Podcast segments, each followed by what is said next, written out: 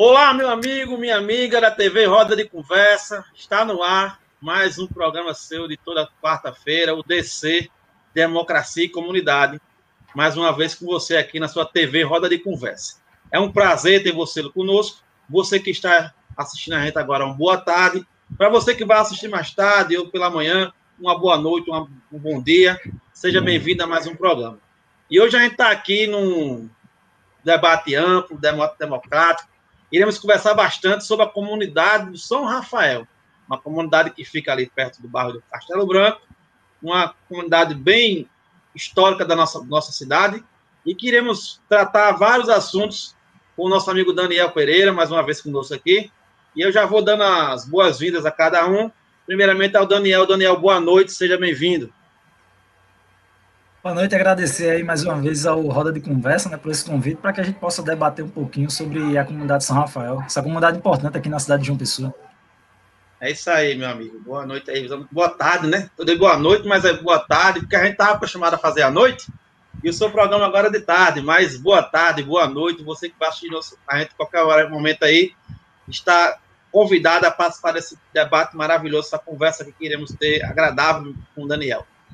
Também está conosco mais uma vez aqui, como toda quarta-feira, nossa a, a, rosa do nosso programa, né? A Flor, nossa amiga Raquel Leandro, nossa professora. Boa tarde, Raquel.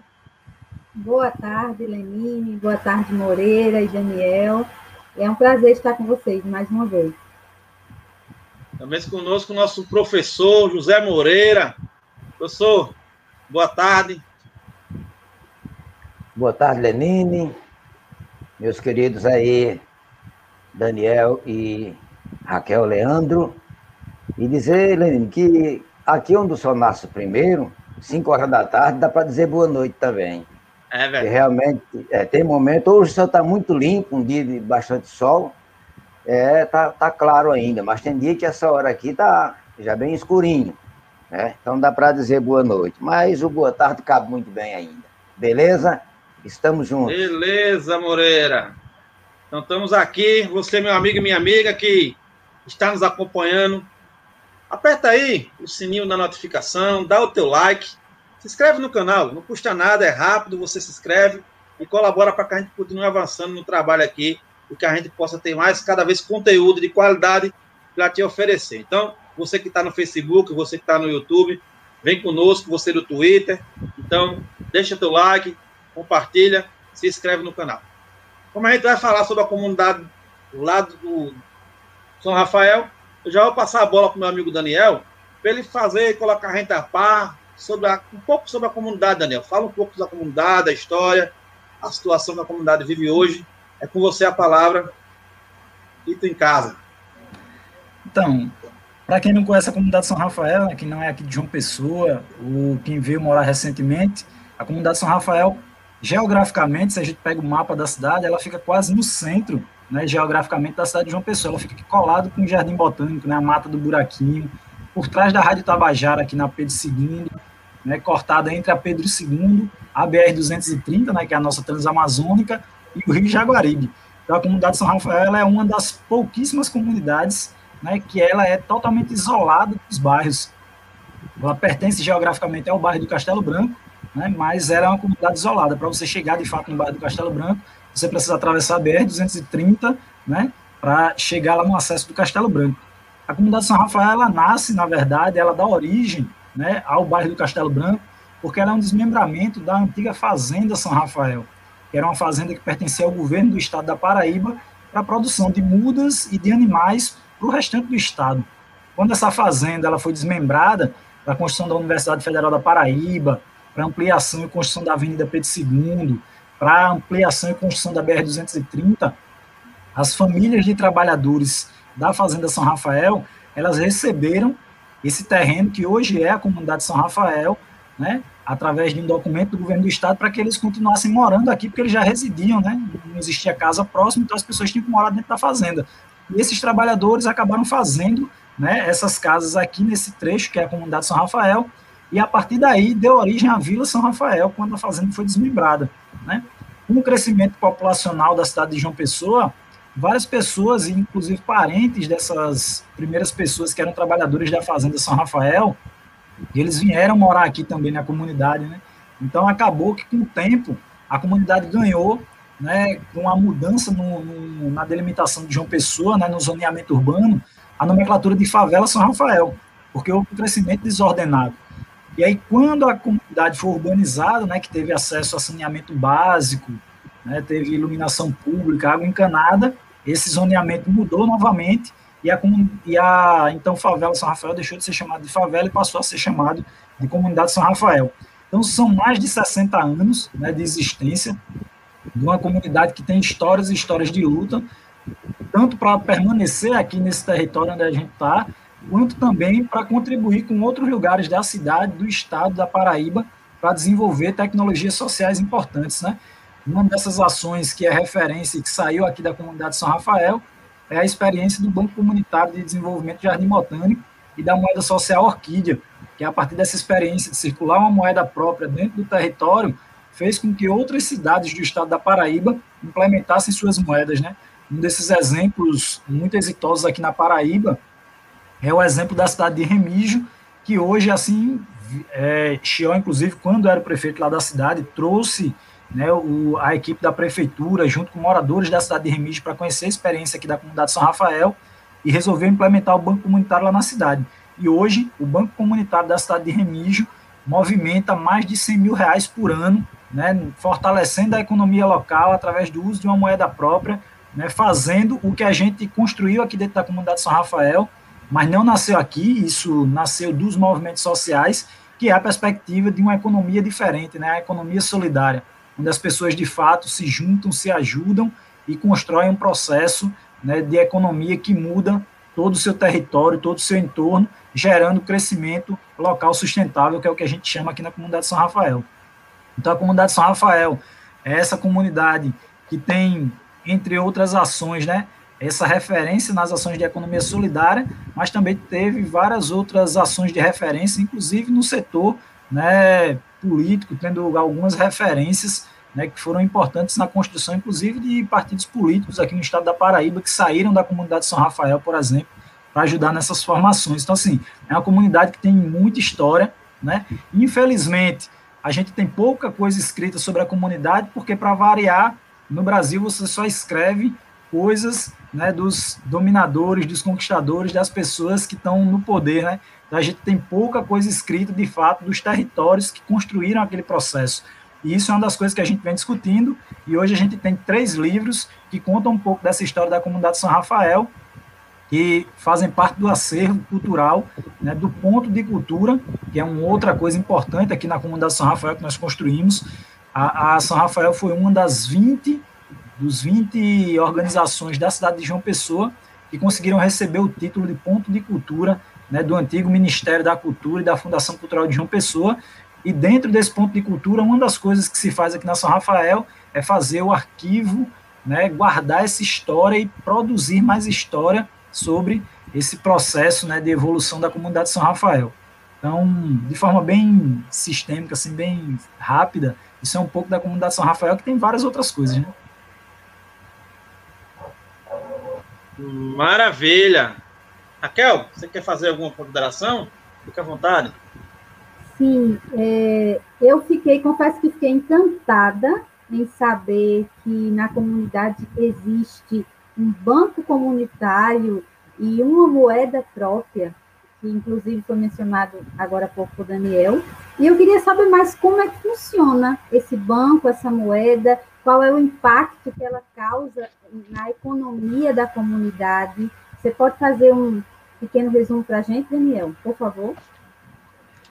Então, a experiência do banco é uma experiência de economia solidária, né? um movimento a nível nacional que busca fazer com que os territórios empobrecidos possam crescer a partir da sua própria articulação local. Nesse caso específico, discutindo a economia. A gente está dentro de um sistema capitalista, então o que move o sistema capitalista é o lucro. Só que os bancos comunitários, e essa outra discussão que a gente faz de economia solidária, não se pautam no lucro, se pautam no ser humano, mas usando ferramentas que existem e que não necessariamente é, tem que ficar sob o domínio do sistema capitalista. O sistema bancário é um desses sistemas, inclusive. Nós podemos usá-lo de uma forma extremamente eficaz para melhorar a qualidade de vida das pessoas. E a economia solidária com os bancos comunitários traz um pouco disso. E para que a gente possa fomentar essa lógica econômica diferente, onde o povo participa, a criação do banco comunitário, ele faz com que a gente estimule a economia de dentro para fora, dizendo que é importante que na nossa comunidade, por exemplo, tenha uma marcenaria, como a gente tem hoje, por exemplo.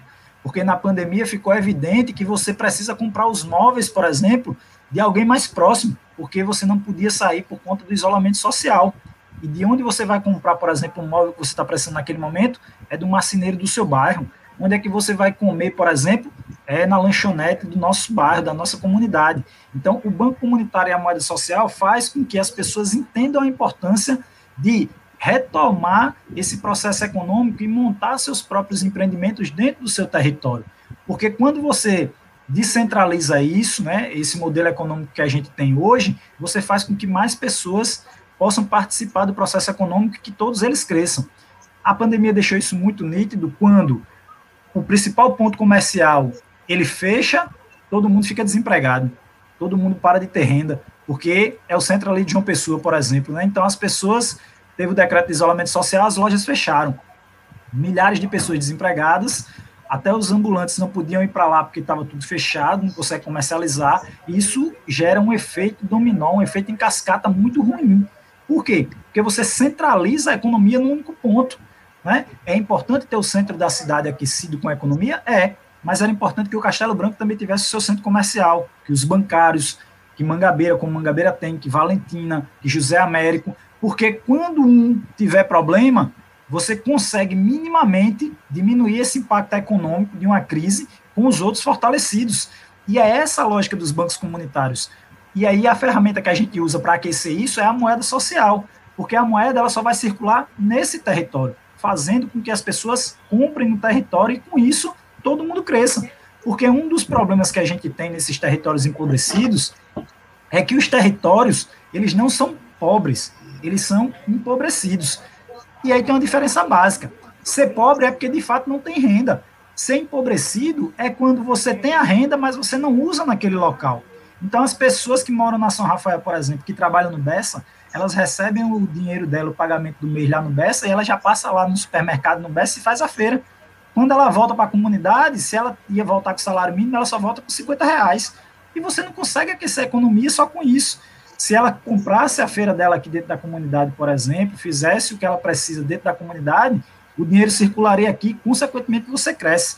E aí o banco comunitário ele vem nesse sentido, de mostrar às pessoas a importância de fazer esse, essa evolução econômica dentro do território, com o uso da moeda social, garantindo que, num dia que a gente tiver, por exemplo, uma crise financeira como a gente tem, o próprio comércio local, ele, embora não seja lógico, né, porque uma crise como essa, que foi daqui é, da pandemia que a gente está vivendo, é uma coisa anormal, né?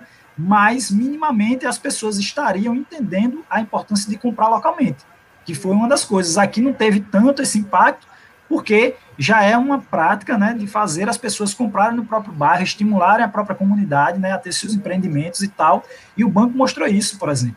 A gente implementou o Banco Comunitário e a Moeda Social em 2013, e de lá para cá a gente conseguiu formalizar 10 comerciantes dentro da comunidade, por exemplo.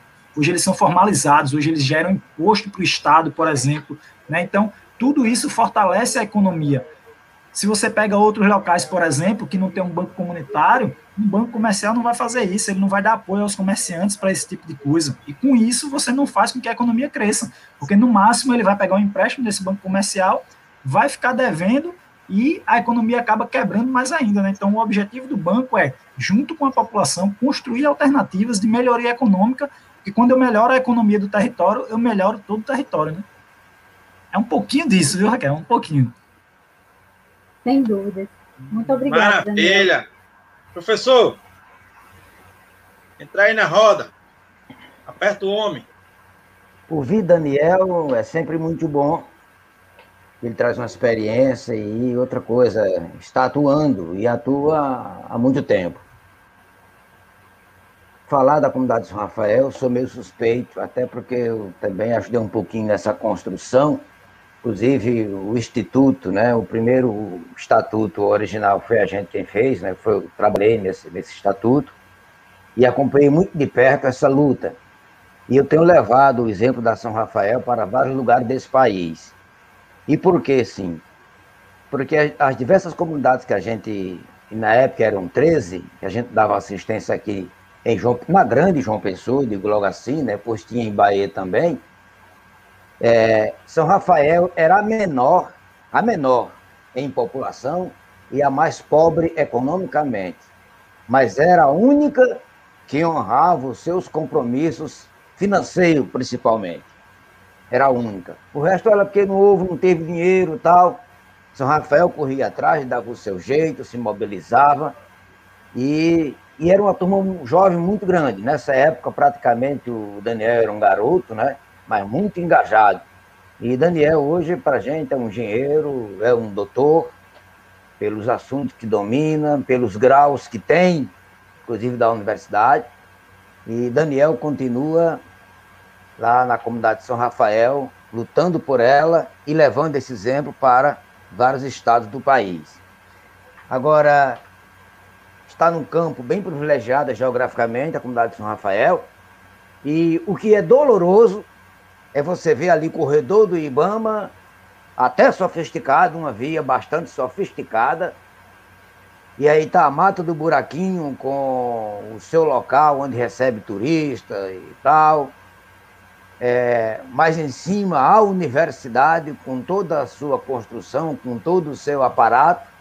A BR-230 duplicata e agora com a ampliação da, da duplicação, né, que já há vários, há vários anos já começou. Bom, e outros adereços fortes da região, outros empreendimentos públicos e privados. A única comunidade que não recebeu praticamente nada, principalmente do poder público, foi a comunidade de São Rafael. Apenas uma pracinha lá na entrada, que melhorou um pouco, e uma cobertura na parada de ônibus. Então, uma, uma comunidade que era para estar como um jardim, pela sua localização e pela idade que tem, e pelo merecimento do seu povo. Né? E fica lá, muitas vezes, sendo superbada pela água do rio Jaguaribe, em qualquer época de chuva, já sabe como é. O pessoal não dorme, uma época de muita chuva, ninguém dorme, já fica, já fica de plantão para tirar as coisas dentro de casa e perde muita coisa. Né? Então, Daniel, é, vocês têm, paralela a vocês, dividido apenas pelo rio, vocês têm a comunidade Ildo, Ildo Bandeira. E vocês foram contemplados como uma ponte de ferro lá, que ela é giratória, mas ela não é giratória na horizontal, não, né? Ela é, gira, ela é, é, é vertical. Então ela vira, você fica de cabeça para baixo se tiver nela, né? Aí, aí cai no rio, né? A não ser que esteja amarrado. Como é, como é que está essa situação? Como é que vocês estão conseguindo conviver numa época mais chuvosa, como nós estamos já pegando, né, inverno, e, e, e a ponte sempre amedrontando vocês, tem que atravessar todo dia, a criançada, né? E, e, é a segunda opção que vocês têm para entrar e sair na, na, na comunidade. Fala um pouquinho para a gente isso aí. Então, essa questão da ponte é até uma, uma das questões extremamente importantes para mostrar o quanto as periferias elas precisam ter um olhar diferenciado por parte do poder público, né? Essa ponte ela faz a ligação entre as duas comunidades, a comunidade São Rafael no Castelo Branco e a comunidade Padre de Bandeira na Torre. E de anos, desde a construção, ela só passou por uma reforma.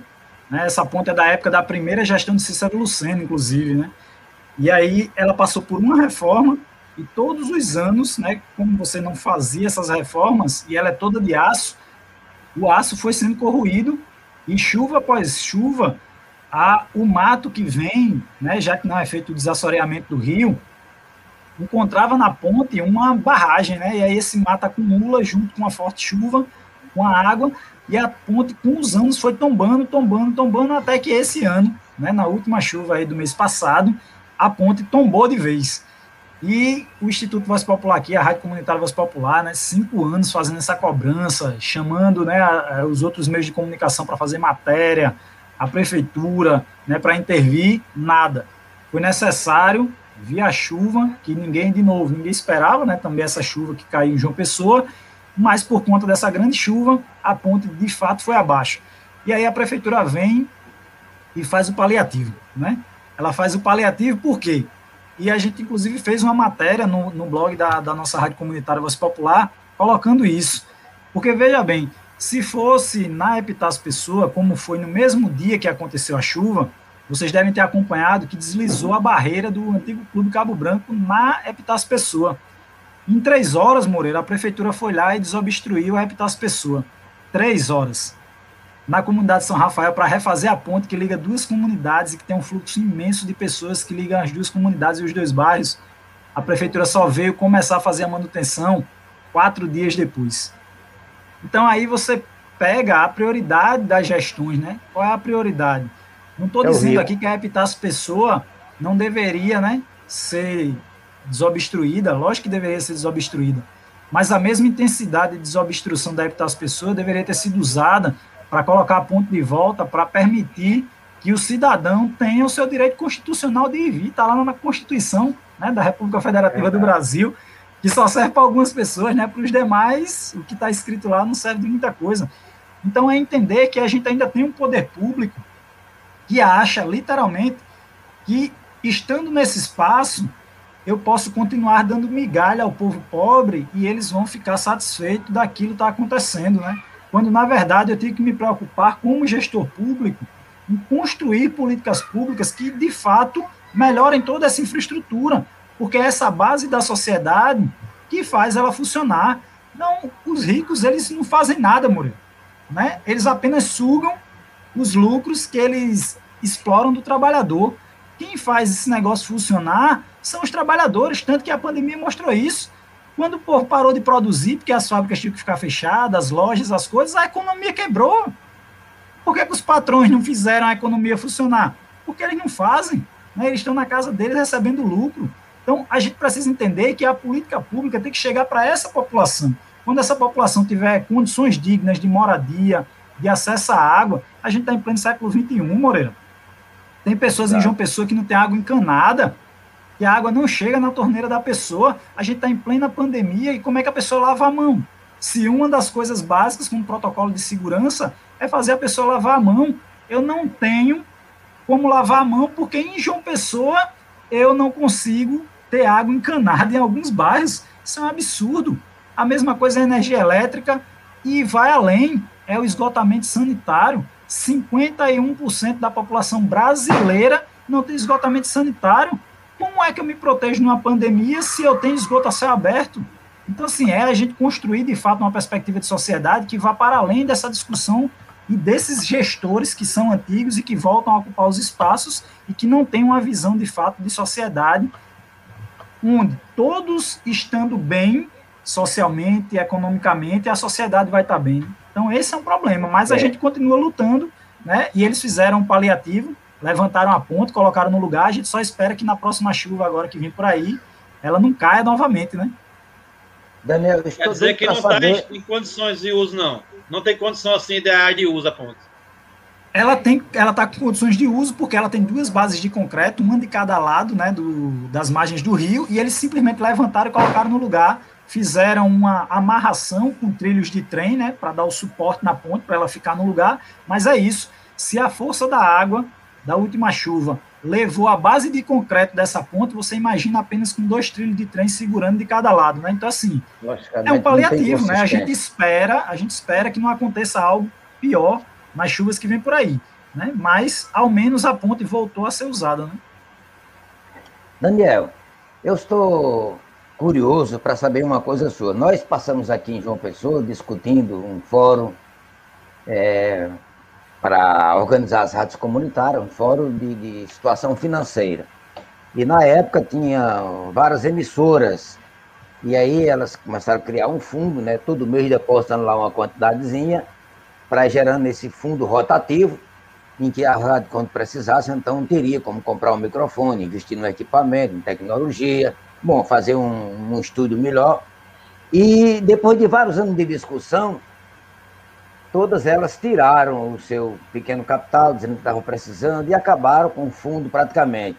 Só a comunidade de São Rafael, que já estava dentro, é, percebeu que aquilo era importante e continuou na sua luta de continuar com o fundo.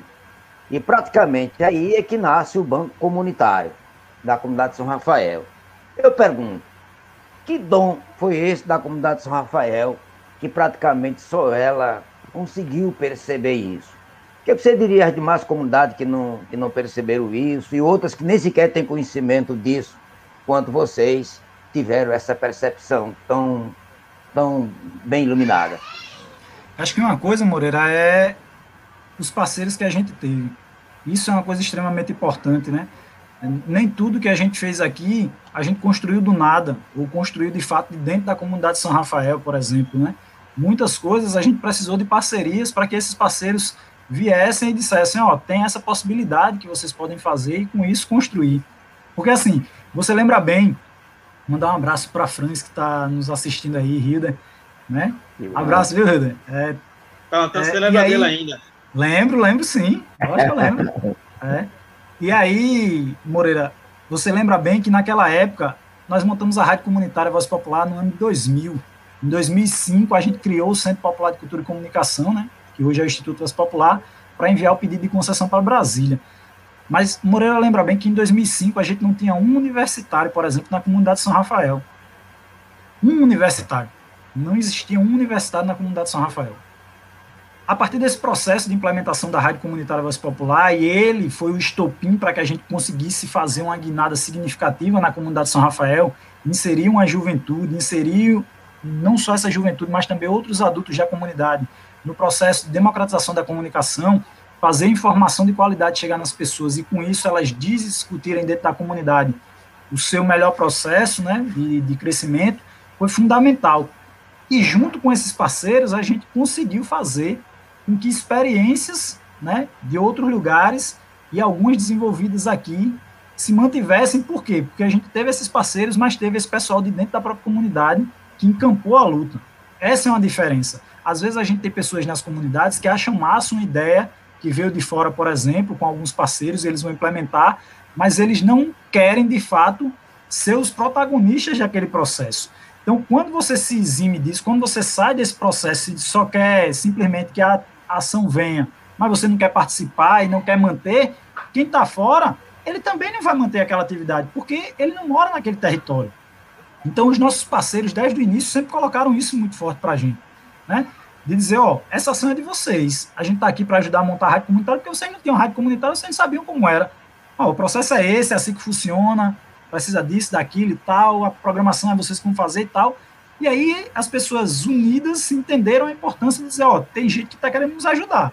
Agora, mais do que nos ajudar, somos nós, né, juntos aqui, mantermos esse processo. E isso vem também por aquilo que eu coloquei. Nós tivemos várias lideranças políticas populares dentro do nosso território da comunidade de São Rafael. Né? Nós tivemos, por exemplo, presidente do Sindicato da Construção Civil, nós tivemos é, um dos primeiros candidatos, por exemplo, a vereador da cidade de João Pessoa, do Partido dos Trabalhadores, foi aqui da comunidade de São Rafael. Né? Então, assim, isso mostra que sempre teve pessoas preocupadas em melhorar a comunidade, né? em fazer com que esse território fosse melhor para as pessoas que aqui moravam. Então, isso foi um, uma coisa importante para que as ações que começaram aqui se mantivessem. Você colocou a história do nosso fundo rotativo. Nosso fundo rotativo deu origem ao nosso banco comunitário, mas antes de dar origem ao banco comunitário, ele deu origem à padaria comunitária, que gerou, em um determinado período, 10 pontos de trabalho diretos dentro da comunidade de São Rafael, além de comercializar pão mais barato.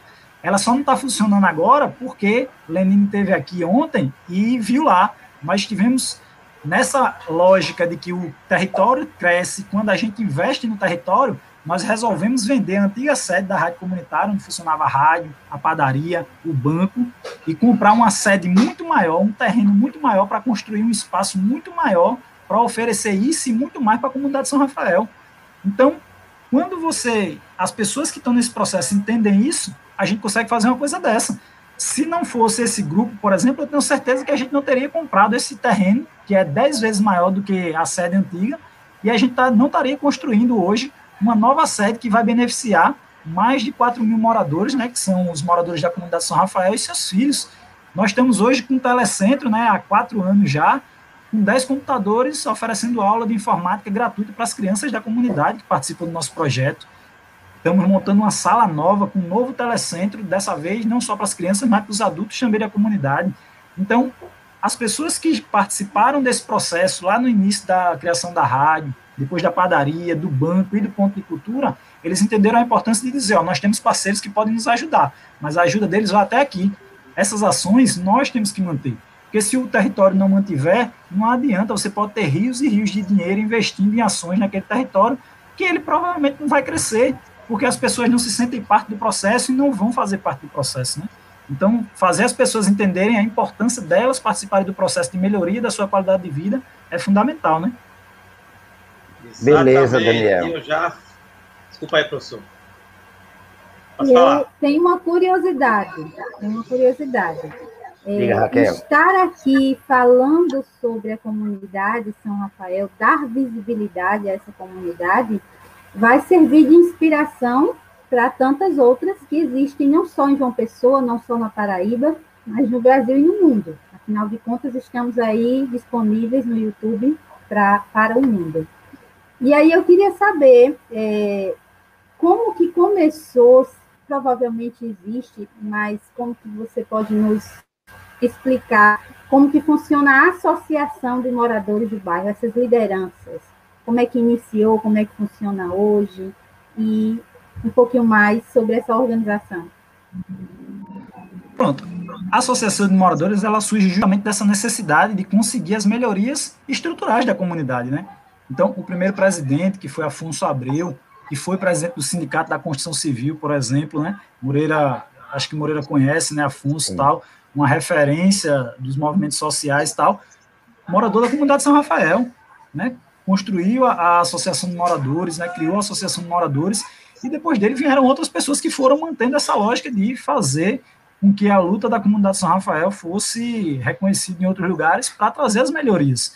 Só que, infelizmente, nós tivemos no Brasil um período onde as associações de moradores elas ficaram muito reféns nessa lógica do peleguismo dos gestores que assumiam né, as prefeituras, os governos do estado, e boa parte desses presentes de associação passou a usar as associações como um trampolim político, cabide de emprego. Eles queriam ser presidente não mais para buscar essas melhorias, como Afonso fez lá atrás, né? como Dona Penha, que foi a primeira mulher presidente da Associação de Moradores aqui, que criou o primeiro clube de orquestra de frevo, né? comandado por uma mulher na cidade de João Pessoa. É aqui, o São Rafael Freire Folia foi duas vezes vice-campeão do Carnaval Tradição de João Pessoa. Né? Então, essas pessoas se preocupavam em ter um território melhor, né? em fazer com que as pessoas tivessem uma qualidade de vida Pense só, uma mulher há mais de 20 anos atrás criar um clube de frevo para estimular a molecada da comunidade a participar da música, da cultura, do carnaval, para não entrar em outras coisas. Então, isso mostra o quanto as pessoas se preocupam com esse processo. E a associação ela nasce dessa preocupação. Mas, infelizmente, nos últimos 12 anos, a associação teve gestões que não estavam mais preocupadas de fato com isso, né? E aí a, a, a rádio comunitária né, sempre foi um instrumento para mostrar às pessoas a importância desses espaços, porque, embora ela não fizesse o que deveria fazer com a Associação de Moradores, mas ela é a maior instituição da comunidade de São Rafael no sentido de representar o povo da comunidade. Então, ela precisa ser uma organização forte, porque ela sendo forte, a comunidade também fica fortalecida com isso. E aí nós articulamos, né, através de muito chamando para fazer programa na rádio, debate, a importância da, da associação, nós conseguimos fazer com que várias pessoas né, montassem chapas e participassem do processo. Hoje a gente tem uma chapa extremamente atuante né, na Associação de Moradores da Comunidade São Rafael, Edivaldo, né, o mais conhecido como Vizinho, e Catiúcha, né, o presidente e a vice, né, que fazem, estão fazendo uma gestão extremamente importante. Lenine teve o prazer de vir aqui, por exemplo, e viu Nessa gestão de apenas três anos, a gente já calçou, inclusive, rua na comunidade de São Rafael. Né? Então, isso mostra, e de novo, é papel da gestão pública, da prefeitura, mas a prefeitura não fez. Então, se a gente for esperar a prefeitura fazer, a associação foi lá, junto com o NOSCO, da Rádio Comunitária, do Banco Comunitário, né, que repassou recursos também para fazer parte dessa obra, a gente calçou uma rua, né, a gente colocou a, a, as tampas em todos os bueiros da comunidade, né, que é, também é papel da prefeitura, mas fomos nós que fizemos. A associação hoje ela vem tentando mostrar às pessoas a importância de ter uma organização com mais fortalecida, porque nós da rádio comunitária não podemos fazer tudo pela comunidade. Nossa, o nosso foco é levar informação para as pessoas e a partir dessa informação elas poderem construir um local melhor. Mas a gente acabou durante um tempo, e Moreira lembra disso, porque ele participou desse acompanhamento da rádio comunitária, a rádio acabou sendo a Associação de Moradores de São Rafael, éramos nós que representávamos praticamente todos os lugares, fazendo as cobranças e tal. Hoje não, Né? Hoje a gente tem um peso significativo, lógico, por toda a trajetória da rádio, mas hoje a associação vem mostrando que ela, sim, é essa organização que tem que puxar essa população dos moradores, essa representação da comunidade. Isso é muito bacana porque mostra que se o governo não faz, a gente vai fazer da nossa forma, né? Com todos os percalços, com todos os problemas, mas a gente vai ter que fazer. Porque se a gente for esperar, vai continuar como esteve durante muitos anos, onde as pessoas né, não têm os seus direitos atendidos. A gente está indo para o segundo ano de pandemia e a Prefeitura de João Pessoa entregou duas cestas básicas na comunidade de São Rafael. Duas. Sabe o que é duas cestas básicas em dois anos de pandemia? Aí nós, da Rádio Comunitária Voz Popular, junto com a Associação de Moradores, entregamos mais de 14 toneladas de alimentos, álcool em gel e máscara dentro da comunidade de São Rafael. Tu sabe o que é uma associação de moradores e uma rádio comunitária entregar mais donativos do que a Prefeitura Municipal de João Pessoa? Isso é uma vergonha do poder público municipal. E eu digo isso com vergonha da minha cidade, para dizer da incapacidade das gestões públicas de fazerem o seu papel, que é garantir dignidade e garantir, num momento como esse, alimento para as pessoas da nossa cidade. Né? E aí, infelizmente, é isso que a gente está tentando fazer com a Associação de Moradores hoje, né? com a gestão realmente comprometida né, de Edivaldo e de Catiúcha, da gente tentar fazer a comunidade São Rafael ser vista novamente né, pelas autoridades e que suas demandas sejam lá recebidas e sejam feitas, né, que é o que a gente vem cobrando há anos aqui na rádio comunitária. Maravilha, Daniel. É isso aí mesmo. Tive aí, tive um prazer imenso de passar uma tarde aí na comunidade São Rafael e de fato a gente percebe-se que a iniciativa social de pessoas de bem que querem fazer a diferença pode transformar e salvar vidas, né? Educação, é, economia solidária, é, tudo isso envolvido com um bom preparo e um bom dinamismo, uma boa intenção, pode realmente uma comunidade pequena, né, como você falou, mas que tem tantos serviços honrosos que muitas comunidades não têm por devido a esse desejo social que foi com o tempo implementado, inclusive até pelo a nossa política, né, o descaso com a política da nossa sociedade, e acabou esquecendo de implementar o social, né, de, de cuidar das pessoas, fazer a sua parte. E a comunidade de Rafael está de parabéns, né? Como você um dia, que não, não tinha nenhum, nenhum estudante universitário lá, e hoje já tem vários, inclusive você, né, formado, com certeza seu trabalho com os outros membros lá do, do Instituto, da associação, vai gerar muitos outros formandos, muitos engenheiros, muitos mecânicos, muitos advogados, políticos de honra. Então, parabéns pela comunidade de São Rafael. E já deixando bem, bem à vontade aqui que a gente está à disposição para colaborar e ajudar sempre lá. Vamos fazer esse trabalho junto aí, a TV Roda de Conversa, né? Eu já faço um apelo a você, é, idade privada que está aí, que pode apoiar um projeto através do seu imposto de renda. Você que é um político que pode aplicar uma emenda que você pode estar aplicando qualquer coisa, pode aplicar num projeto para a comunidade de São Rafael desenvolver, como tem um projeto sendo desenvolvido lá. Então, colabore, incentive. Eu acho que essa associação, esse instituto, Daniel, ele é para ontem. A gente tem que ajudar toda a sociedade civil para que a gente possa não parar o trabalho do instituto e ele possa estar atuando, atuando cada vez mais rápido e mais, mais a, de ajudar a população. E aí você falou uma coisa extremamente importante, Leandro. Eu acho que, e aí Moreira lembra muito bem disso, na época que a gente montou a rádio comunitária, a gente não tem praticamente política pública no Brasil, de fato, né, assim, efetiva para contribuir com o crescimento dos territórios empobrecidos. A gente pegou uma, um período que isso começou a acontecer, a gente ficou muito feliz, inclusive, né, porque estava chegando algumas coisas nos territórios. Mas, infelizmente, a gente ainda pegou uma geração de políticos, né, é, que assumiram os cargos executivos que não conseguem compreender essa visão, né, de uma política pública efetiva que melhore todo o território. Porque quando isso acontecer, ganha todo mundo, porque a cidade também ganha mais imposto. E aí tu trouxe uma coisa importante que a gente se preocupou muito com os executivos e esqueceu os legislativos. Nós temos as emendas, por exemplo, parlamentares, né, dos vereadores, deputados, senadores, você não vê essas emendas parlamentares né, chegar nas periferias do Brasil, você não vê essas emendas parlamentares chegarem nos interiores do, do Brasil, por exemplo, de fato, para ações concretas. você até vê chegar, por exemplo, a construção de unidade de saúde, mas a, você tem um valor, um percentual específico de emendas parlamentares que tem que ser destinado para a saúde, para a educação.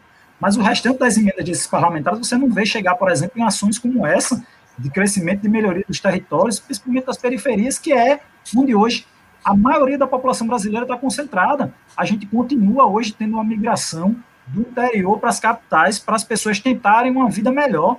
E aí elas vão morar onde? nas favelas, nas periferias. E nós precisamos investir em qualidade de vida nessas periferias, porque senão a gente vai transformar as cidades, né, os grandes centros urbanos, cada dia em espaços piores para se morar e para se viver, em todos os sentidos. E as emendas parlamentares hoje poderiam estar ajudando muito, mas aí, Lenine, a gente tem Moreira, Raquel, a gente tem uma Câmara de Vereadores de João Pessoa que, ao invés de pensar em liberar emendas para fazer essas coisas nas comunidades, os 27 vereadores estão lá discutindo receber um iPhone novinho, com plano de internet, né?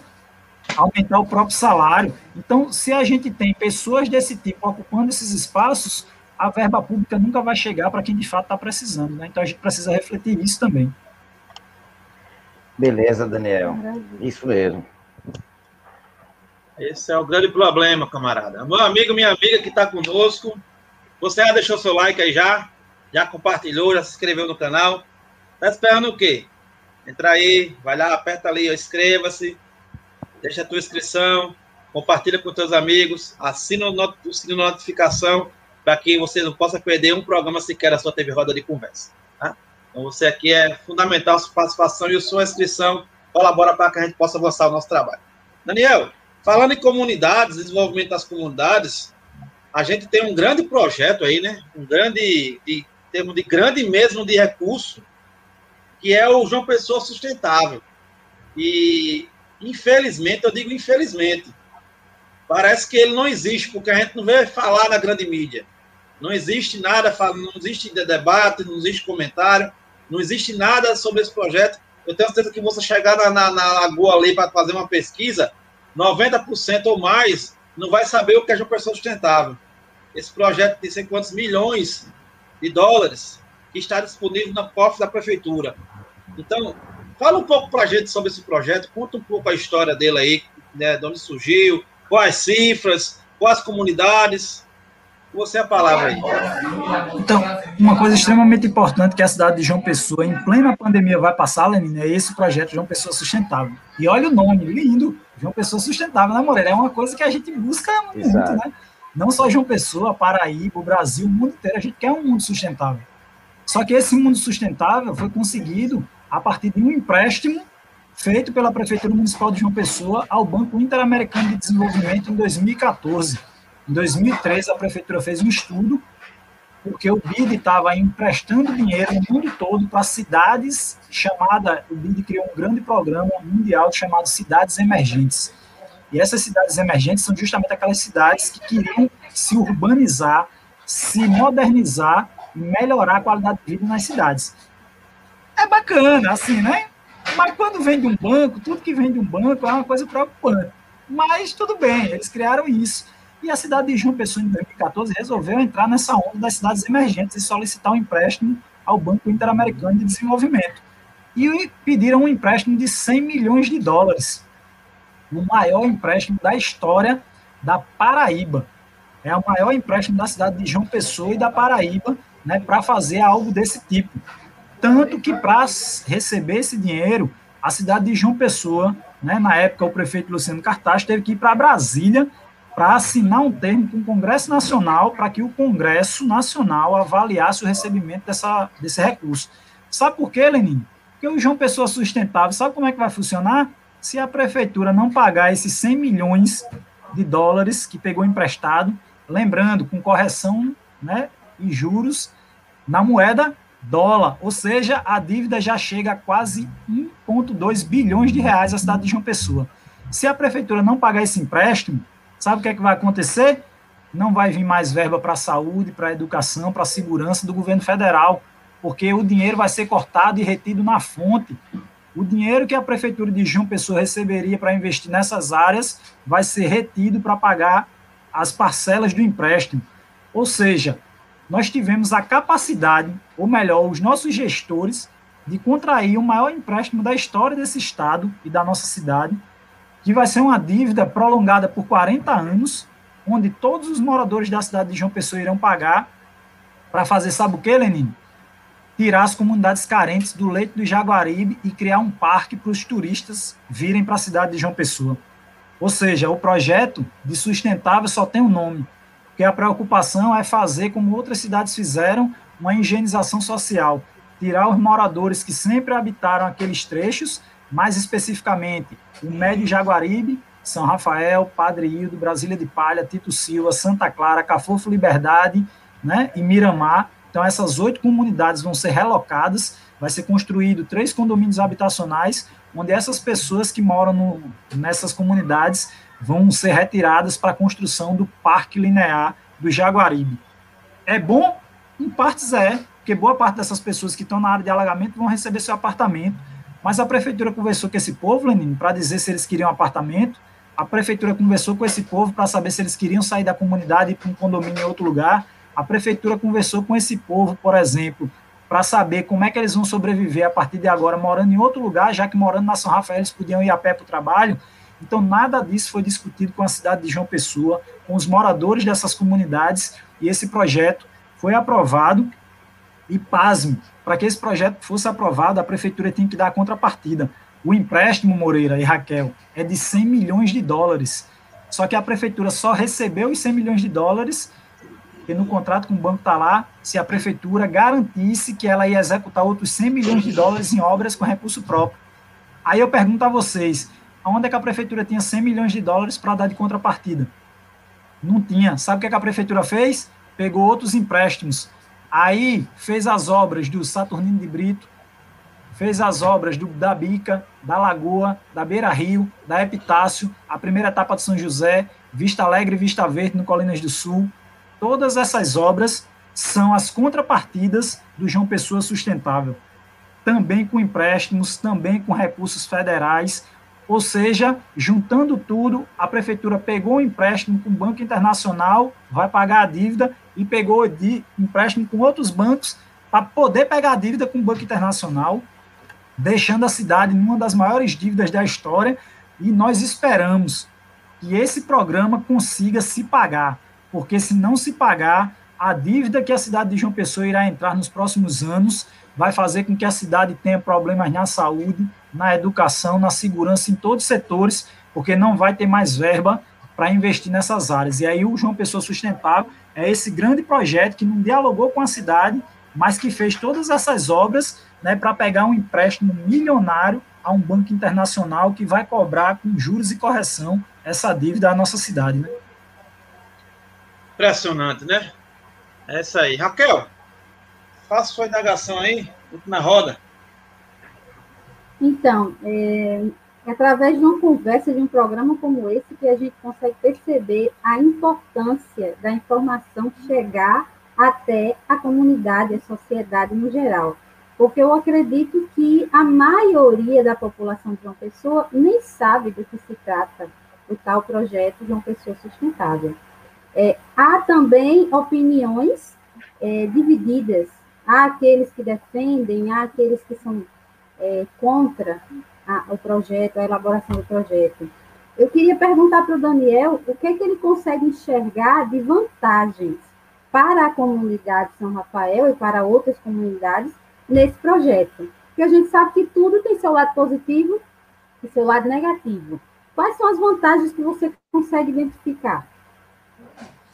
Raquel, sendo bem sincero, a única vantagem que eu vejo nesse projeto hoje é que essas pessoas que mês passado tiveram a casa invadida pela água, elas não terão mais, porque de fato elas ganharão a casa. Só. Mas essas pessoas vão passar a pagar IPTU, essas pessoas vão pagar taxa de lixo, vão começar a pagar taxa de condomínio. São pessoas que moravam em casa, Raquel, que não tinham esses impostos e aí, se essas pessoas moravam nessas casas e eram catadores, como parte aqui de alguns moradores da comunidade são, como é que elas vão viver nesses condomínios? O projeto não garante que essas pessoas vão conseguir sobreviver nesses condomínios após serem feitos. Ou seja, é um projeto que de sustentável não tem nada, porque não dialogou com as pessoas alternativas para fazer com que quando essas pessoas saem do seu território, saem do seu local, elas possam, no outro local onde elas vão estar, ter uma condição de sustentabilidade. Aí sim, sustentabilidade ambiental, financeira. Vou te dar um exemplo. No projeto está dizendo que vai fazer o parque para fazer o desassoreamento do Rio Jaguaribe. Nós fizemos um teste com a Universidade Federal da Paraíba, a Rádio Comunitária e a Universidade implementou quatro unidades de tratamento de água do Rio Jaguaribe. A gente colocou uma tecnologia extremamente simples. Você pega cano PVC e plástico, faz umas gaiolas e bota dentro do rio. Isso limpa a água do rio. Nós gastamos em torno de 400 reais o projeto da UFPB e estava limpando esse trecho que fica na comunidade São Rafael. Não tem uma ação concreta lá dentro do projeto João Pessoa Sustentável de como é que vai fazer a limpeza do rio. Que sustentabilidade é essa? É só tirar as pessoas e achar que o rio vai se limpar por conta própria? Nós estamos desenvolvendo agora, a Lenine veio aqui, a gente mostrou aí lá na nova sede, a gente vai fazer um biodigestor de esgoto humano, Raquel. É o primeiro biodigestor de esgoto humano da Paraíba. A gente vai mostrar que dá para tratar o esgoto dentro do próprio território, fazendo pequenas unidades, diminuindo os custos de operação e, ao mesmo tempo, não fazendo com que a água de esgoto caia no Rio Jaguaribe e Paulo Rio. Eles não pensaram em fazer um biodigestor dentro do projeto de uma pessoa sustentável. Nós estamos montando as fossas ecológicas com ciclo de bananeira, você não tem isso dentro do projeto de uma pessoa sustentável. A gente está discutindo a implementação de uma cooperativa de painéis solares na comunidade São Rafael, para as pessoas diminuírem o custo de energia. Eles não pensaram isso nos prédios que vão ser construídos no condomínio habitacional. A gente tem vários criadores de animais. A gente mandou um projeto que, infelizmente, não foi aprovado, que a gente ia comprar aquelas caixas de PVC azul, né, as caixas d'água, e criar microalgas, né, que tem um custo altíssimo de venda, para que as pessoas começassem a gerar sua renda com a plantação de microalgas dentro da comunidade. Eles vão tirar as pessoas que criam porcos e gado aqui dentro da comunidade de São Rafael, e eles disseram que as pessoas vão receber o apartamento e vão ter que deixar suas criações, porque num apartamento não pode ter criação. Aí eu te pergunto, como é que essa família vai sobreviver? E de uma pessoa sustentável é esse? Então, assim, foram várias coisas que de sustentável não tem nada, e do meu ponto de vista, a única coisa boa que vai acontecer é saber que essas mais de 800 famílias, ano que vem, não vão ter mais a água na sua casa, destruindo seus móveis. Mas, em compensação, elas vão passar a ter uma dívida que elas não tinham e que eu espero que elas consigam pagar, porque se elas não conseguirem pagar, elas vão ter que entregar os apartamentos dela e voltar para outra comunidade ou para outra ocupação, infelizmente, né? Mas a gente constrói o diálogo e a gente espera que essa nova gestão da Prefeitura Municipal de uma pessoa dialogue com a população e tente refletir e consertar esse projeto, né? Porque lembre-se, vai atingir as comunidades daqui do Jaguaribe, as nossas, mas é uma dívida para a cidade de João Pessoa inteira. Então todo mundo tem que participar desse processo, né? Verdade. Professor. É, Daniel foi cirúrgico e trouxe logo os, os dois lados, né? Quer dizer, o que é bom e o que é ruim nesse projeto. Mas eu queria é, indagar, primeiro, uma, uma frase. Acho que Raquel deve lembrar disso, eu dizia muitas vezes na sala de aula, e tive a honra né, de ter Raquel numa sala de aula comigo. E eu dizia eu muitas vezes. Honrada é, obrigado, minha querida. E eu dizia muitas vezes que a gente precisa entender que a população idosa se isolada, sozinha, ela morre apagada, morre na escuridão. Se a juventude sozinha, isolada, ela morre incendiada. Tem energia, tem fogo demais. E a o pessoal mais velho, mais idoso, tem muita experiência. Então não pode ficar lá preso num canto escondido. Mas se ambas estão juntos, misturados, projetando as coisas, as duas transforma o mundo para melhor. Sempre, sempre utilizei isso. Esse é um dos grandes segredos da comunidade São Rafael. Um dos grandes segredos. O tempo todo, Daniel fala da comunidade. E se você vai lá, tem uma juventude é, atual e cada um mais preparado que o outro. Eles buscam o preparo. Caíram dentro da universidade, buscaram um parceiro, como Daniel bem falou. E aí me, me referindo especificamente ao João Pessoa insustentável, porque não tem sustentabilidade nenhuma, tem uma coisa que é muito falha. Veja bem, o pessoal tem uma vida pitoresca. E ruim, não é boa. A vida não é boa lá. Aí, o cara vende duas coisas. Primeiro é o título do projeto. E segundo, vende a palavra apartamento, que eu não sei se é apartamento ou apertamento. E esse apertamento tira uma série de coisas que fazem parte da sua cultura desde o seu nascimento até hoje. Então, são décadas e décadas que você convive daquele jeito. Aí, rapidamente, você tem que mudar tudo. Morar num condomínio. E o cara dá um baque, não pode botar um prego na parede que o vizinho lá, para com esse barulho aí, porque está batendo no meu ouvido. Imagine o transtorno que vai causar numa população que não discutiu isso. Gente, é como se fosse uma prisão. O novo modelo tá lá, tudo bem. Ah, tá bonitinho, tá pintado. Ninguém sabe até quando, né? E muitas vezes o que é que acontece é que os apartamentos são vendidos por qualquer coisa e amanhã a pessoa está no meio da rua. Tem muitos voltam a morar até na rua, porque foi pior a situação. Então isso está se fazendo aí com, essa, com essas oito comunidades é um crime.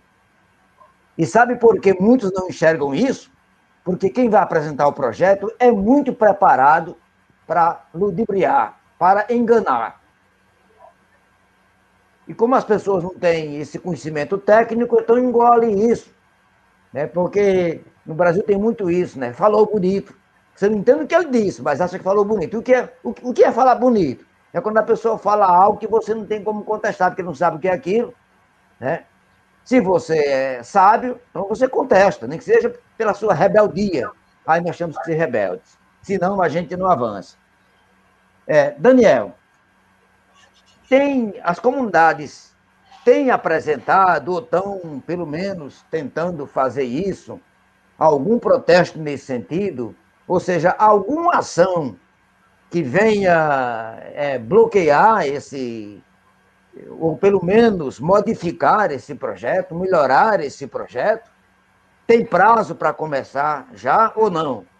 Agora, só um parente, segura essas perguntas aí, quando Luciano Cartaz fez a sua primeira campanha, ou melhor, a sua campanha para o primeiro mandato de prefeito, ele usava um verbo muito, muito forte, constantemente. Eu quero cuidar de João Pessoa, eu vou cuidar de João Pessoa.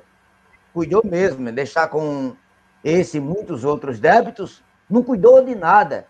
É vergonhoso, são vergonhosas a situação das praças em João Pessoa. Tem uma ou outra cuidada. E depois, muitas delas foi trocar um, um banco de madeira por um banco de cimento e bota grama e pronto. É, o cuidado foi esse. Mas não tem nada que dê sustentabilidade às praças. A cidade está um caos. As galerias nossas estão todas entupidas porque durante os oito anos de mandato não tiveram nenhuma manutenção no sentido de desentupir. Então, qualquer chuva forte é, jorra água demais. Então, isso é terrível, né? Então, não cuidou nada e tem muita coisa que ninguém sabe. E como a população não tem esse olhar crítico, não é, Daniel, de conhecimento como você e muitos da sua comunidade, não é do conhecimento da Raquel, não é de conhecimento como é o, o Lenine, aí o que é que acontece? Ela não tem essa visão, engole e, elege, e reelege o cara no primeiro turno. Reelege o cara, né? E qualquer hora volta, porque saiu do mandato e ninguém sabe que cometeu esses crimes né, contra a sociedade. Bem, é uma tristeza isso, viu? Mas, Daniel, vamos, voltamos lá para o seu é debate e para as perguntas. Uma das coisas que a gente fez, assim que a gente teve acesso, é, eu estava finalizando a, a minha pós-graduação, que inclusive é em desenvolvimento sustentável, né? E estudando vários documentos e vendo alternativas que a gente poderia construir na comunidade de São Rafael para transformar São Rafael num território sustentável, a gente achou esses documentos do João Pessoa Sustentável. E desde então, há três anos atrás, que a gente vem discutindo e solicitando que a prefeitura dê informações sobre isso. Inclusive, nós fomos a primeira comunidade a solicitar uma audiência pública na Câmara de Vereadores, que aconteceu, mas infelizmente Cartaxo proibiu os secretários de irem para a Câmara de Vereadores para apresentar o projeto João Pessoa Sustentável. A gente só conseguiu agora uma audiência pública para que a prefeitura apresentasse o João Pessoa Sustentável, porque o Instituto Voz Popular, novamente, com vários professores da universidade, entrou com uma ação junto ao Ministério Público Federal. E foi o Ministério Público Federal que solicitou à prefeitura, tanto que foi realizado três webinários do Ministério Público, onde a prefeitura teve que apresentar né, esse esboço do João Pessoa Sustentável. Então, a partir de agora, nós começamos a ter informações de como, de fato, esse projeto vai se desenrolar, e a informação já chega. Até junho, final de julho, o escritório local, que é a empresa que ganhou a licitação para construir o parque e os condomínios, ela vai se instalar na comunidade São Rafael e já vai começar a dialogar com os moradores como vai ser a história da, do aluguel social, da demolição da casa, quem vai sair, quem não vai. E em janeiro já começa a construção dos prédios onde essas pessoas vão morar. Então, assim, o projeto está aí, né, já começou. Agora, o problema é, já começou sem ter dialogado com a população antes. Né? Se toda a população tivesse sabido, de fato, como esse projeto aconteceria e os prazos, todos poderiam se planejar melhor para participar de forma menos impactante possível nesse processo de remoção. Mas, infelizmente, a gente só conseguiu agora porque o Ministério Público entrou na jogada de fato e está cobrando esse, essa participação maior e essa transparência no projeto, porque durante toda a gestão de Cartacho não houve transparência com relação ao João Pessoa Sustentável. E a gestão de Cícero, ela só informou isso, né, porque o Público solicitou. Mas a gente está nessa briga e, infelizmente, o que a gente tem e esperar que eles passem as informações concretas de como isso vai ser feito. O Instituto Voz Popular está numa campanha em quatro comunidades aqui do, do Vale do Jaguaribe, né, discutindo com as associações de moradores para que a gente possa, né, em conjunto, ter mais informações e cobrar que essas demolições, que essa desapropriação, que essas relocações sejam feitas com o menor impacto possível. Mas, infelizmente, a gente não pode fazer muito, porque a gente também não tem muitas informações de como isso vai acontecer, mas é o que a gente vem fazendo, né? Beleza, Daniel. Beleza. Mas é interessante, Daniel, né? A gente estamos conversando aqui e você traz para o nosso amigo da TV Roda de Conversa, nosso amigo internado de todo o Brasil, que o projeto ele foi começado, ele foi dialogado em 2014, né? A gente está em 2021, são sete anos e ninguém sabe quase nada desse projeto. Isso é um tremendo absurdo. Como é que eu vou mexer com a vida do, de um ser humano? Mudar totalmente a vida dele, a história do curso da vida dele. E eu não, nem sequer parei para conversar com a comunidade, a pessoa que vai ser, vai ser, vai ser prejudicada, que vai ser prejudicada, como você disse. É, é um preço muito alto para ser pago para deixar de ter sua casa invadida pela água, passar a vida toda nesse apertamento. É um apertamento financeiro, apertamento de moradia, de tudo. Psicológico, porque a gente não vai entrar nem aqui, não dá tempo para entrar na parte da questão da parte social da violência, que a gente conversou lá, Daniel. Né? Juntar pessoas de várias comunidades e jogar num lugar só.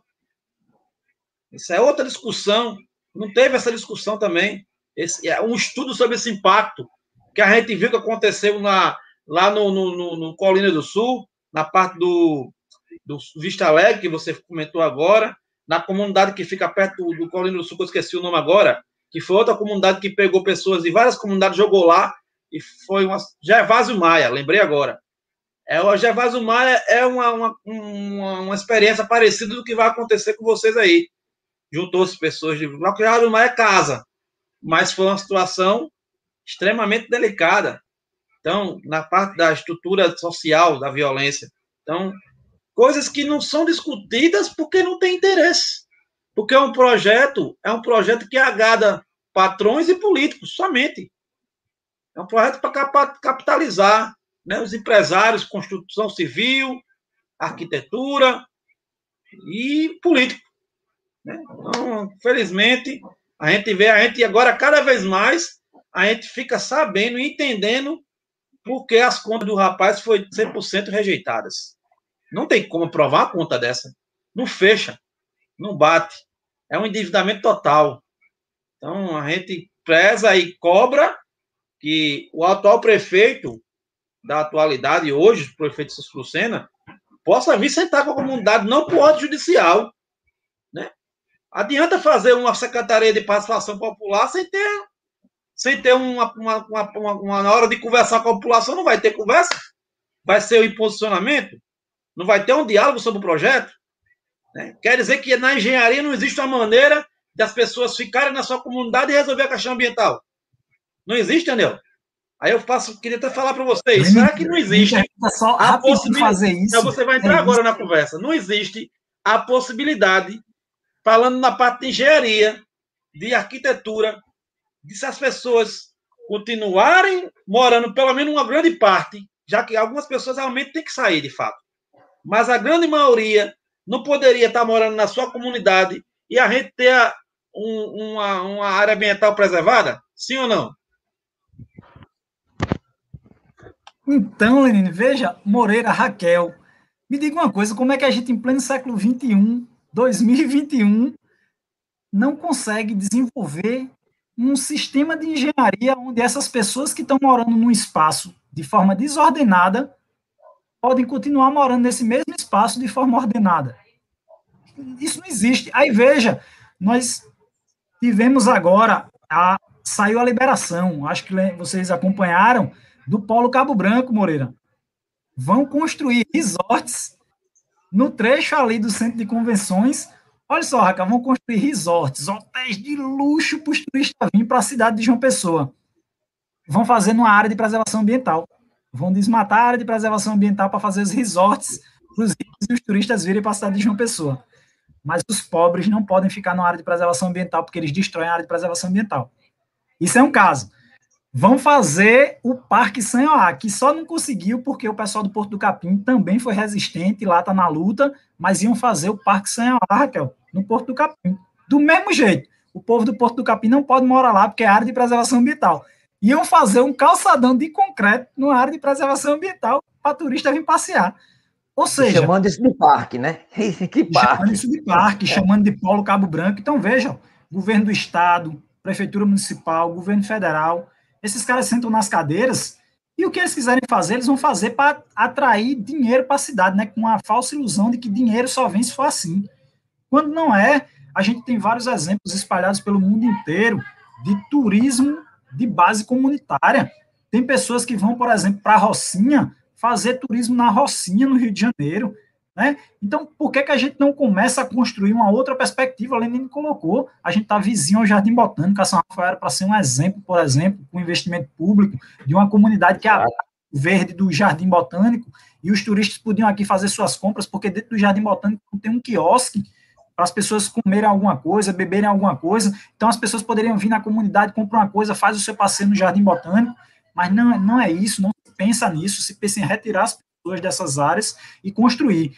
Um outro exemplo disso prático, de que quando é o pobre ele invade, quando é o rico é o investimento, existe um condomínio novo em João Pessoa, eu acho que vocês devem conhecer, chamado Alphaville, na saída de João BR 230 e 101 unidas ali, e vão já começaram a construção do Alphaville. Olha que coisa linda, Raquel. Você pode comprar lá um, um lote, tá certo? Construir sua casa lá no Alphaville, e você pode comprar um jet ski e sair nadando lá, ou sair lá, né, com seu jet ski na represa de Marés. Como é que o governo do estado e a prefeitura permitiam um condomínio usar o espelho d'água da barragem de Marés, por exemplo, construir suas casas naquele espaço que é uma área de preservação? Eu tenho certeza que se aquele espaço, Moreira, tivesse sido ocupado por moradores que estão sem casa, que fizessem uma ocupação ali, rapidinho a prefeitura e o governo do estado e a polícia estariam pessoal, porque é Tirava na porrada. na área de preservação ambiental. Aí, ou seja, que conceito de sustentabilidade de preservação ambiental é essa que só o pobre destrói o meio ambiente? Só o pobre destrói o rio, só o pobre destrói o mar. E o rico não. Você pega Cabedelo, as casas de Cabedelo estão coladas no mar. Aí é pobre que mora ali, é, é só mansão. Aí eles não estão destruindo, não. Aí o bom é que a onda tá vindo e tá levando tudo de volta. Né? Mas assim, a gente quer que todo mundo tenha direito à habitação, todo mundo tenha direito à moradia digna, tenha direito à, à água, tenha direito à saúde. Mas por que, que isso só pode acontecer para essa classe alta do país, para esses ricos? E as pessoas não podem ter a moradia digna, bicho, é isso que a gente está falando, é de moradia digna. Né? A gente não está pedindo para ter a mesma mansão do cara lá, não, que a gente sabe que eles não querem deixar e, e não vai poder, mas a gente quer uma moradia digna. Isso é o mínimo. Se está lá na Constituição, que seja cumprido, mas infelizmente os executivos, os legislativos e o judiciário que nós temos continua priorizando uma classe minoritária, porque essa população sim é a população minoritária desse país, mas é a população minoritária que controla os meios de produção e de consumo desse país e faz com que o nosso país não consiga avançar né, nas políticas que de fato tem que avançar, que é a política social, ambiental, né, educacional. E, infelizmente a gente tem esses problemas, né? Verdade. Beleza, infelizmente, Daniel. Esse é um processo que a gente vai não vai descansar e incansavelmente vamos ficar aqui vigilantes, né? Esse projeto não pode passar na goela assim, não. A gente tem que realmente fazer resistência. E a gente não, a gente não é contra a João Pessoa ficar sustentável, a gente é contra essa, esse projeto arbitrário, sem debate, sem discussão, né? onde não é nenhum favor, ele está pedindo um empréstimo para a gente pagar mais caro e não quer nem discutir com quem vai ser, quem vai, vai ser o beneficiário do projeto. Então é interessante. É um dinheiro nosso, que está vindo nosso com juros e correção monetárias, que tem outros já ganhando, né? Já tem gente ganhando aí na, na, nas costas já, e nem discussão vai haver. Então, é, é lamentável esse processo político que estamos vivendo, mas estamos aqui firmes e fortes para poder, é, vigilantes, para não deixar isso passar barato, não. É, programa é bom, passa rápido, né? Estamos perto de encerrar já. Né? Vamos aqui verdade, dar um, verdade. falar com nossos amigos aqui, que a gente não falou quase nada, foi muito bom o debate hoje, mas agradecer ao Franz, né? Franzilda que esteve conosco aqui hoje, a Ângela Brandão, tá vindo projeto aí, viu, Daniel? A Ângela já disse aqui que só vai melhorar que o projeto vai ser implantado. É, a Fátima Rodrigues também, que está conosco, né? Boa noite, meu apoio. E também teve outra amiga aqui, a Fátima também, né? Teve outro também que disse que ah, foi, a, foi a Ângela, disse que estava no trabalho, mas que ia mais tarde e assistir o programa quando estivesse em casa. Um abraço para vocês e vocês que estão conosco ainda, deixe seu like aí, compartilhe, se inscreva no canal, venha fazer parte conosco desse processo. É, Raquel e Moreira, tem alguma ponderação para fazer ainda? Alguma pergunta, Daniel, rapidinho, para a gente poder só fechar uma, o. Só, só, só uma informação. A Ângela Brandão, ela é, inclusive, admiradora do programa e desde o começo que ela assiste todos eles. A Ângela. O Franz também, o Franz Hilder. Pois Nossa. é. A Ângela é lá de Alagoas e ela vive como Daniel, né, de comunidade em comunidade, fortalecendo as comunidades, discutindo o projeto, dando assessoria para que a comunidade. Ah, é Maceió, é? Rapaz, um abraço, é. É, Ângela é muito boa nesse sentido, uma pessoa salutar de vida, muito ativa, sempre em prol da comunidade. E, infelizmente, esses agentes assim voltados para a melhoria coletiva do nosso povo não são valorizados como devia. Esse é um verdadeiro profissional, e não aqueles que sugam o, o peito da vaca, ou seja, suga as verbas públicas, né?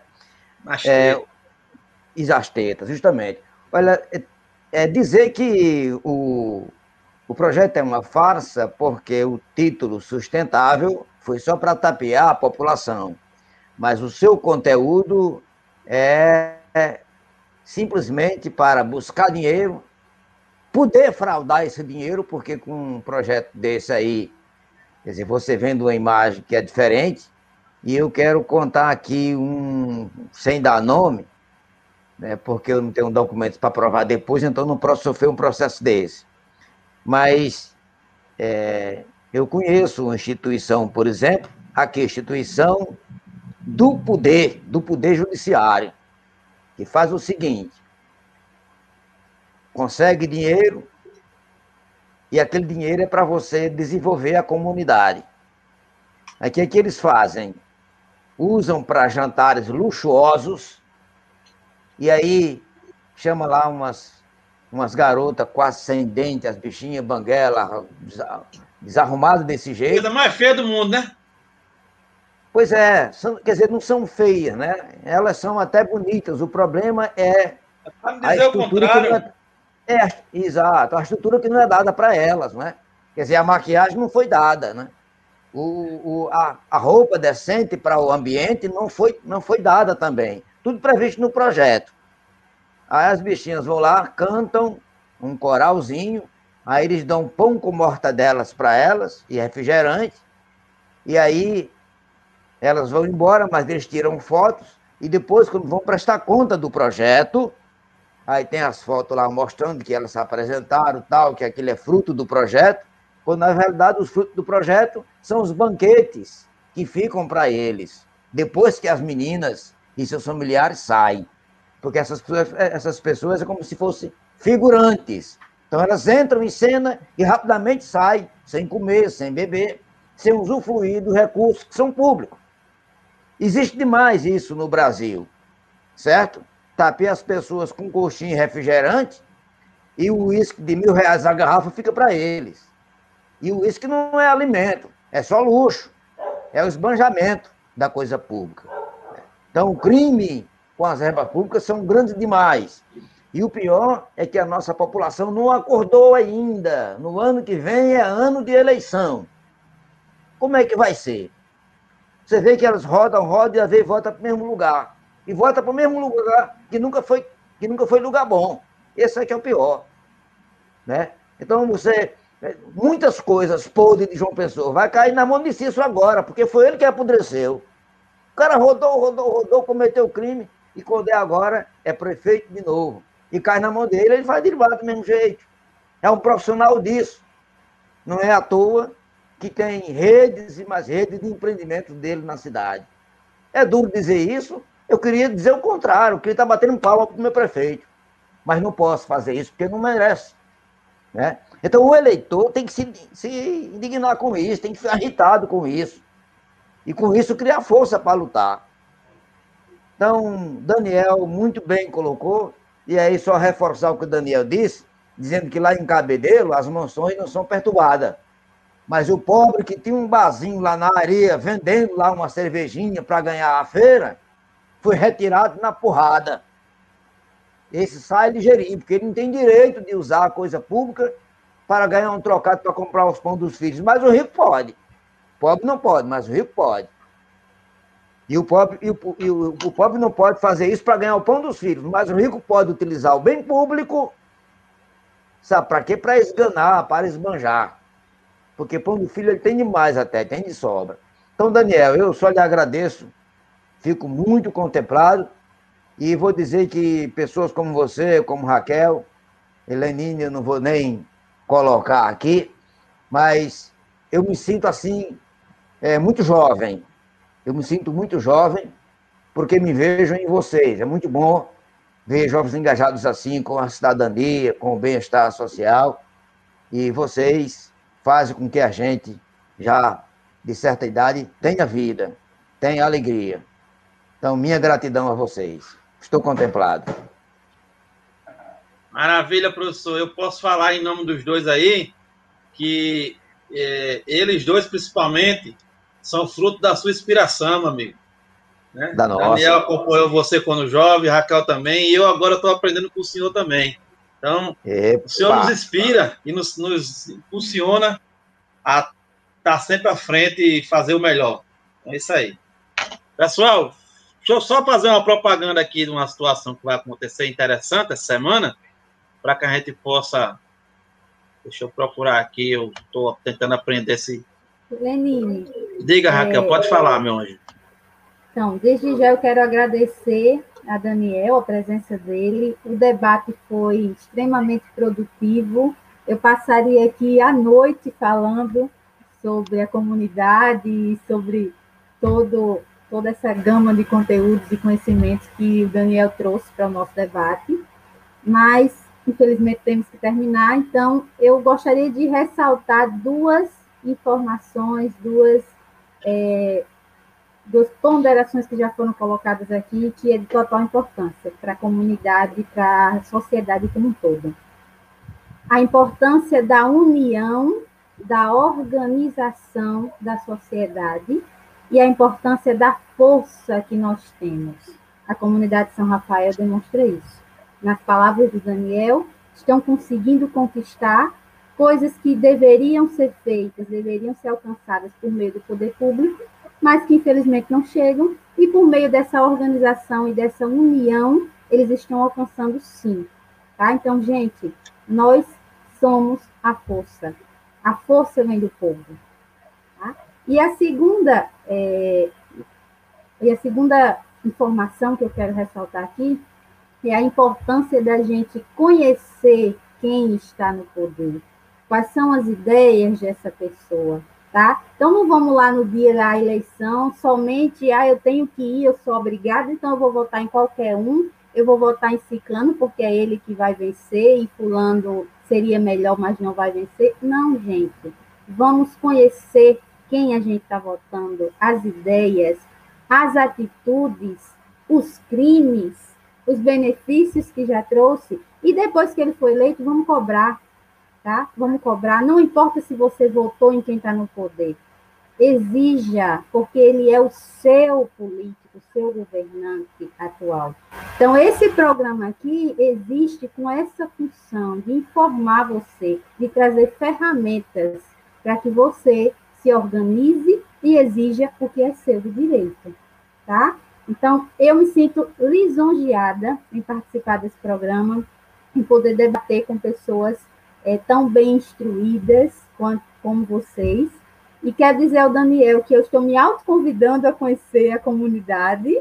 E se tudo der certo, logicamente, depois da pandemia, eu tenho ideias para poder contribuir no, no quesito educação da comunidade São Rafael. Vamos conversar melhor aí, sobre Daniel. isso. Tô achando que vai vir aula de espanhol aí, Daniel. Vai dar tudo certo. Vai vir aula de espanhol aí, vier, aí. Tudo que vier contribui. É, essa é uma das discussões que a gente faz aqui do Instituto, por exemplo. Nós temos uma parceria com a IESEC, que é uma organização internacional de intercambistas. Né? Então, os meninos aquilo que eu estava dizendo, ó, quando Moreira começou a discutir conosco aqui a, a, criação da rádio comunitária, a gente não tinha um universitário por incrível que pareça, hoje a gente tem mais de 30 universitários, e desses mais de 30 universitários, mais de 20 passaram por alguma ação direta da Rádio Comunitária Voz Popular, seja sendo locutor, sonoplasta, participando do banco comunitário, da padaria, ou seja, participando disso. Nós temos hoje tradutores de francês, Raquel, porque nós conseguimos uma parceria com a Aliança Francesa e a gente formou uma turma de meninos e meninas da comunidade São Rafael que hoje são bilíngues. Imagina a importância disso, porque quando esses, esse pessoal da IESEC vem, eles tratam de igual com os meninos e meninas da comunidade. Isso é extremamente importante, é para dizer que a periferia tem um potencial enorme, mas que se não tiver esses apoios, se não tiver condições de fazer andar a coisa, ela vai ficar sempre para trás. Então a gente precisa, quanto mais parcerias vierem, melhor. E é isso que a gente tenta fazer nos outros lugares. A gente está agora discutindo a implementação da rádio comunitária de Caixinha de Poste na comunidade Tito Silva. Porque do mesmo jeito que a gente foi ajudado, a gente quer ajudar os outros. E, e a lógica é essa, é formar uma grande rede de parceiros, né, assim como vocês de Roda de Conversa né, e outros parceiros históricos que a gente tem para construir uma cidade melhor. Essa vai ser a cidade sustentável. Quando cada um e cada uma dessa cidade entender a importância que tem para melhorar a economia, o meio ambiente, né, a educação do nosso município, do nosso estado, do nosso país e do nosso mundo, lógico. Porque o que a gente tem que se preocupar é que a gente só tem um planeta e a gente está destruindo esse planeta. Então não adianta a gente fazer a nossa parte só na São Rafael, enquanto o resto do mundo destrói o planeta. O planeta vai acabar e acaba com todo mundo.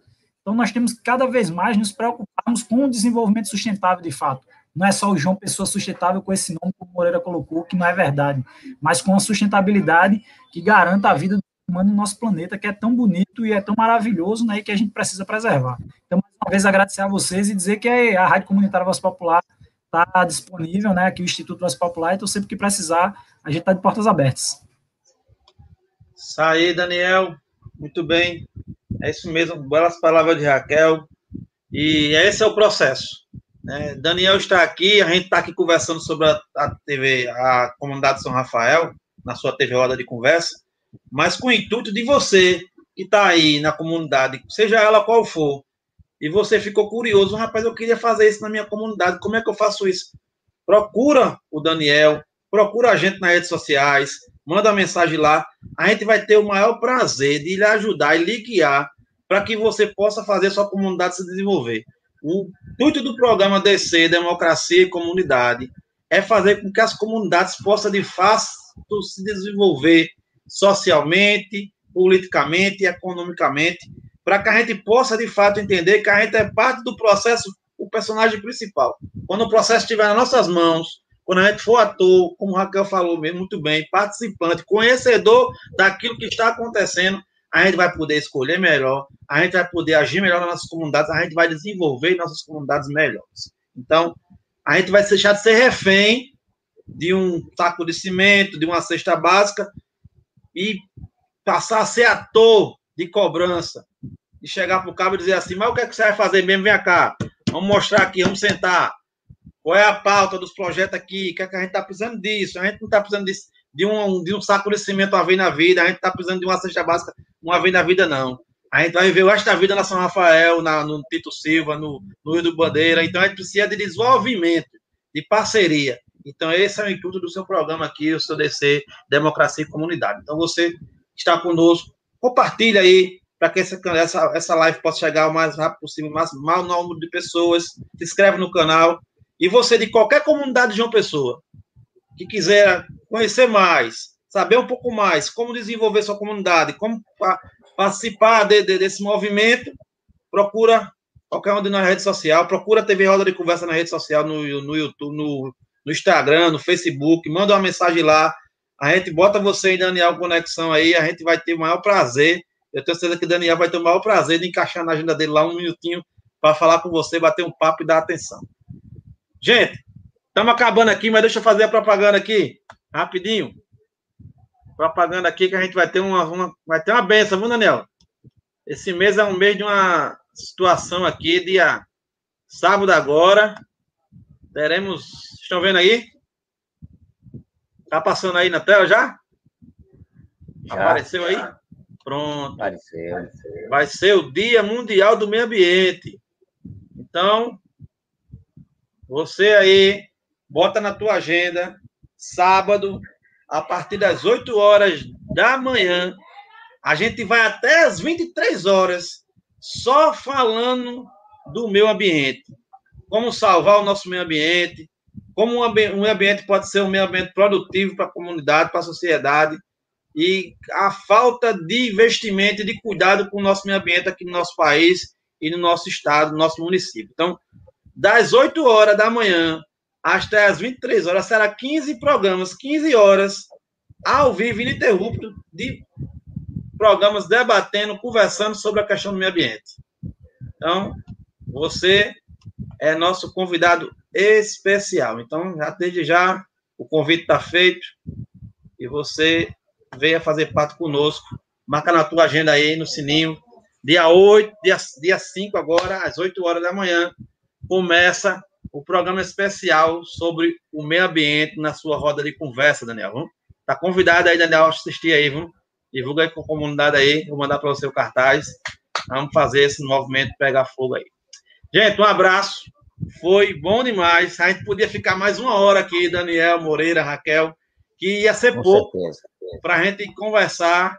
Daniel volta novamente em outro, em outro momento. Ele aqui é figura já membro né, como é fixo quase do programa. Daniel, foi muito obrigado, viu, meu? Um prazer. As suas considerações precisando, só, precisando é só chamar. A gente está aqui à disposição, o Instituto Voz Popular, a Rádio Comunitária Voz Popular, as nossas experiências e o que a gente puder contribuir com esse mundo melhor, né, com essa cidade de João Pessoa melhor, a gente vai fazer. E aí vocês vão fazer um debate extremamente importante com relação ao, ao Dia do Meio Ambiente, Dia Mundial do Meio Ambiente. E uma das coisas que a gente tem que se preocupar de fato é com que ambiente a gente está vivendo e deixando para as próximas gerações, né? Então, é se preocupar cada dia mais em diminuir, de fato, o aquecimento global e fazer com que esse planeta continue sendo sustentável para as gerações que vêm por aí, né? A gente tem várias coisas que a gente está desenvolvendo aqui na comunidade São Rafael que vão impactar diretamente nessa lógica de sustentabilidade das periferias, e é uma das coisas que a gente vem dialogando com o povo, né? A gente tem que se manter sustentável, não só para a gente agora, mas para as próximas gerações. Maravilha. Raquel, forte abraço, boa aula aí, você quer dar aula agora, já emendando aí, foi um prazer. Suas últimas palavras aí para se despedir do nosso povo. Ligue seu áudio. Eu que agradeço por poder participar. É, espero ter outras oportunidades com o Daniel para falar sobre a comunidade São Rafael. E só desejar uma boa noite para vocês e todos que estão nos assistindo. Meu amigo professor Moreira, tamo junto, meu amigo. Canine, primeiro agradecer a você pela produção do programa, pela condução. Agradecer especialmente ao nosso convidado. É sempre uma honra ter Daniel debatendo com a gente. E também agradecer muito a Raquel, a mulher forte aqui dessa equipe. E dizer que se você quer que a gente possa fazer ilustrações assim, de um debate formidável sobre sua comunidade, Bom, se está ouvindo nosso programa aqui, é só entrar no chat lá e deixar um recado para a Lenine, que a gente vai dar um jeito de também trazer a sua comunidade para o nosso programa, principalmente as comunidades de João Pessoa. Aliás, a cara do programa é justamente a sua comunidade. Olha só o título: Democracia e Comunidade. Semana passada foi a comunidade Cuiá, aqui um dos bairros de João Pessoa, aqui entre o Gás e o Valentino, o bairro que eu moro, inclusive. Hoje debatemos a comunidade de São Rafael, ampliada aí com João Pessoa, que não tem nada de sustentabilidade. E, vamos logo, logo estar tá no céu a próxima. Mas lembrar que no próximo sábado, esse dia exclusivo da TV Roda de Conversa sobre meio ambiente, são vários programas extraordinários que acontecerão das 8 da manhã às 9 da noite. E Lenine pode dar detalhe qual vai ser o nosso horário exclusivo. Exatamente, professor. Você falou uma coisa principal aí. A gente vai estar das 19 às 20 horas, esse grupo aqui, ó. Eu, Raquel e Moreira, junto com duas pessoas excepcionais na área do meio ambiente. Então, você, nossa amiga Eleonora, e o nome do rapaz lá que eu esqueci agora, Moreira? É Marcos Vidal. Marcos Vidal, grande Marcos Vidal. Aliás, tá corrigindo, né? Corrigindo, o nome dele não é no plural, não, é no singular, é Marco. É Marco, né? É, Marco Vidal, é Marco. ambientalista, especialista, analista, muito bom. O homem é bom.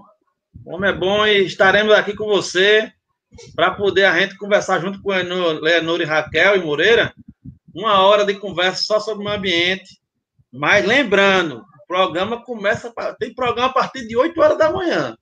O nosso é 19 horas, mas vai ter programa o dia todo. Então fica ligado e um forte abraço no teu coração. Fique em paz, participe e tchau. Até mais. Beleza. Abraço, boa noite. Tchauzinho.